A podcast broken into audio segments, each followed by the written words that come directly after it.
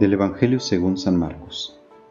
El primer día de la semana, por la mañana resucitó Jesús y se apareció a María Magdalena, de la que había expulsado siete demonios.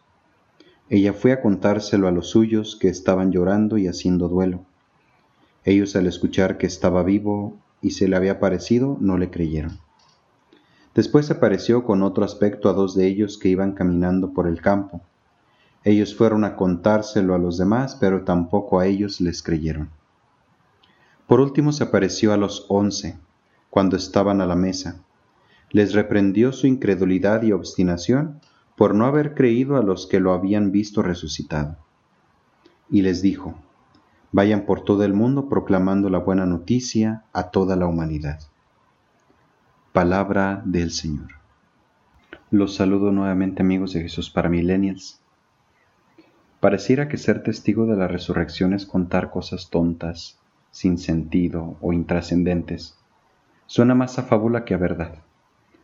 Las mujeres y los que iban al campo nos recuerdan a esa gente sencilla que ha aprendido más a ver a Dios en lo cotidiano, a verlo resucitado todos los días. En cambio, los religiosos o los cercanos a Dios, entre comillas, parecemos los más reacios a creer. Ciertamente creer en la resurrección requiere no solamente una buena cabeza para entender un poco el misterio, o incluso una fe noble para aceptar esta realidad sin cuestionarla más bien requiere una experiencia personal del resucitado. ¿Cómo vivir esa experiencia? Primero quitándonos los miedos y empezando a ver en la gente sencilla la imagen de aquel que vive entre nosotros. El dolor y la aflicción nos ciegan.